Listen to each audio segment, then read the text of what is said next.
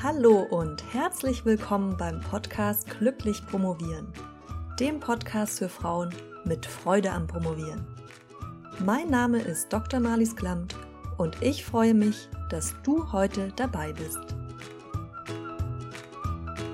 Hallo und herzlich willkommen zu einer neuen Episode des Podcasts Glücklich Promovieren. Ich freue mich sehr, dass du dabei bist, denn es wird um ein Thema gehen, das uns alle mehr oder minder betrifft die fiesen Selbstzweifel, die dich immer wieder ausbremsen und dir das Leben schwer machen. Bevor wir uns diesem kleinen Monster widmen, will ich dich aber erst noch einmal auf ein Experiment aufmerksam machen, das ich gerade mit einigen Promotionsheldinnen am Beginn bin.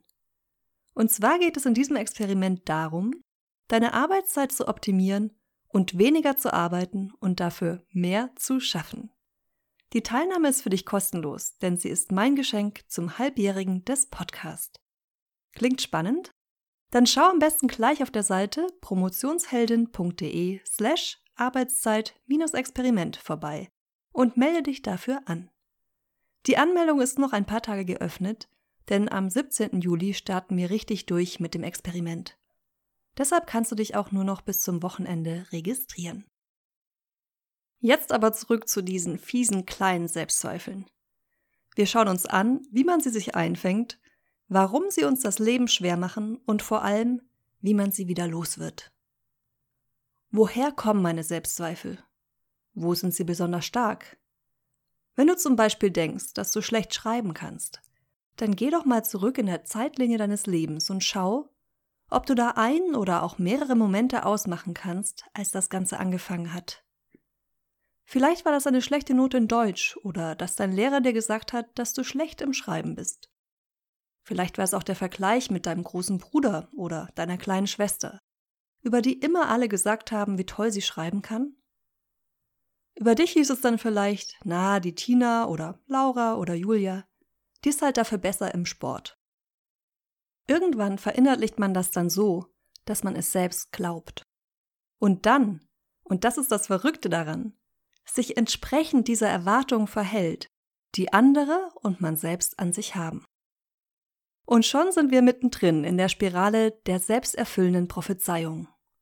Du denkst, du kannst nicht gut schreiben, deshalb schreibst du ungern und entsprechend nur das Nötigste und wirst darin nicht besser werden. Wenn du umgekehrt an dein eigenes Potenzial glaubst und dich entsprechend verhältst, dann werden deine Resultate auch besser sein. Vielleicht hast du schon einmal von dem Experiment von Rosenthal und Jacobson gehört. Die beiden haben in den 1960er Jahren ein Experiment an einer Schule gemacht. Dabei wurde den Lehrern und Lehrerinnen eine Liste mit Namen gegeben von Schülerinnen und Schülern, die angeblich das meiste Potenzial hätten.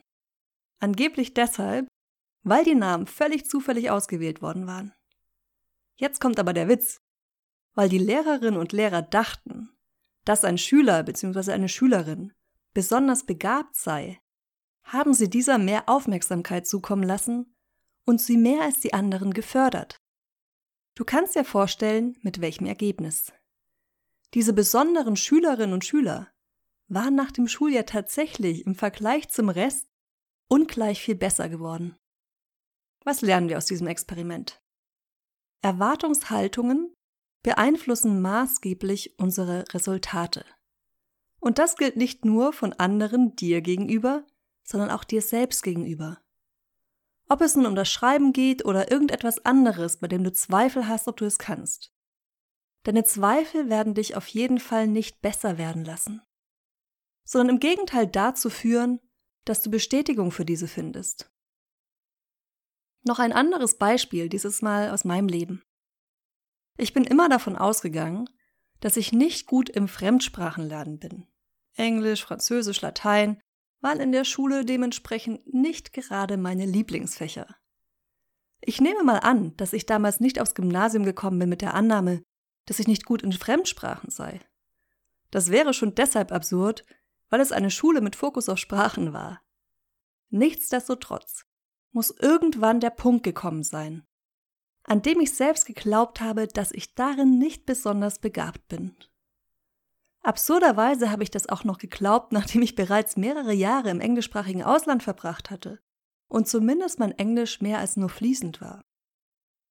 Das heißt, meine Zweifel haben nie aufgehört. Und mein Glaube, das nicht zu können, ist nie weggegangen. Auch wenn ich eigentlich schon einen mehr als deutlichen Beleg dafür hatte, dass das so nicht stimmt. Mit Mitte 30 habe ich dann trotzdem nochmal angefangen, eine Fremdsprache zu lernen, dieses Mal Spanisch.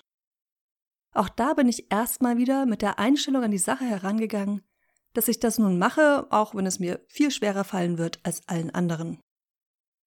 Und ich war sicher, dass meine Ergebnisse mit Garantie schlechter sein werden. Allerdings war mein Wunsch, Lateinamerika zu bereisen, so groß, dass ich es trotzdem angegangen bin. Ein Jahr später konnte ich mich nicht nur auf Spanisch über so ziemlich alle Bereiche des Lebens unterhalten, sondern auch auf Spanisch telefonieren, schreiben und so weiter.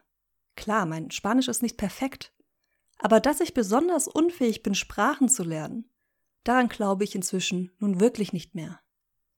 Ich glaube eher, dass die Art und Weise, wie wir in der Schule Sprachen vermittelt bekommen, oder zumindest so wie das war, als ich damals zur Schule gegangen bin, nicht zu der Art passt, wie ich lerne. Zu dieser Erkenntnis zu kommen, hat mich allerdings über 20 Jahre gekostet. Und das sind 20 Jahre Zweifeln, die mir nicht nur ein schlechtes Gefühl gegeben haben, sondern mich auch daran gehindert haben, mein Potenzial auszuschöpfen.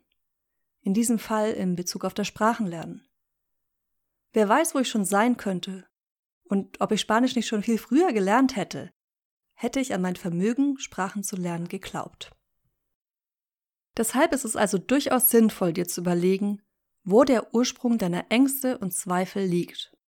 Und ob das wirklich so stimmt oder ob du eigentlich einer Wahrheit anhängst, die so gar nicht existiert. Mein Rat für dich ist deshalb, suche dir Dinge, die das bestärken, woran du glauben willst, die das bestärken, was dir dient, und nicht Belege für deine eigene Unfähigkeit. Du wirst das finden, wonach du suchst egal in welche Richtung die Suche geht. Oder, um es mit den Worten von Henry Ford zu sagen, Whether you think you can or you can't, you're right. Du wirst also immer Recht behalten und das Leben wird dich immer in dem bestätigen, was du denkst. Unabhängig davon, ob du glaubst, dass du etwas kannst oder nicht. Ich weiß, sowas sagt sich immer leichter, als es umzusetzen ist. Mach dir hier nicht selbst zu viel Druck sondern gehe liebevoll und mit Verständnis mit dir um. Auch und gerade, wenn du mal wieder am Zweifeln bist. Die Zweifel vergehen nicht schneller, wenn du dich selbst noch für sie beschimpfst.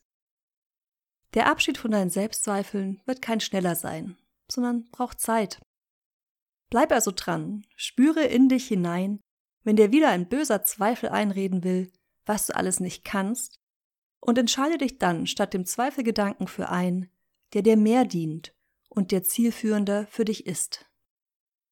Damit du ein wenig in die richtige Stimmung kommst und es schaffst, dich auf dein Potenzial zu konzentrieren und nicht auf das, was du als Schwäche empfindest, kannst du dich zum Beispiel fragen, was du schon alles erreicht hast. Suche also Belege dafür, was du gut kannst und sammle diese, statt dich auf deine Schwächen zu konzentrieren. Und schreibe diese auf. Das geschriebene Wort hat einfach nochmal eine ganz andere Wirkung auf unser Gehirn wie ein flüchtiger Gedanke.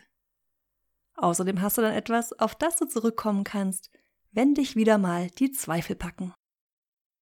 Falls das etwas ist, das dir schwer fällt, kannst du auch jemanden um Hilfe bitten, der oder die dich gut kennt, zum Beispiel eine Freundin, die auch mit dir promoviert.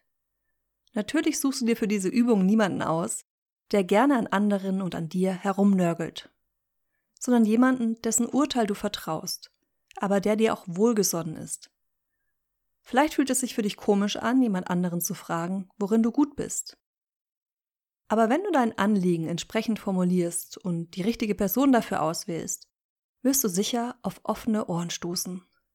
Gib ruhig zu, dass dich gerade Zweifel plagen und du Hilfe brauchst, dich auf das zu konzentrieren, was du kannst. Wir geben viel zu oft unsere Schwächen nicht zu und versuchen unsere Probleme für uns alleine zu lösen. Und haben dann die Illusion, dass wir die Einzigen wären, die sich damit quälen. Kein Wunder, wenn keiner über Selbstzweifel spricht, scheint ja auch augenscheinlich sonst keiner welche zu haben, richtig? Außer du natürlich.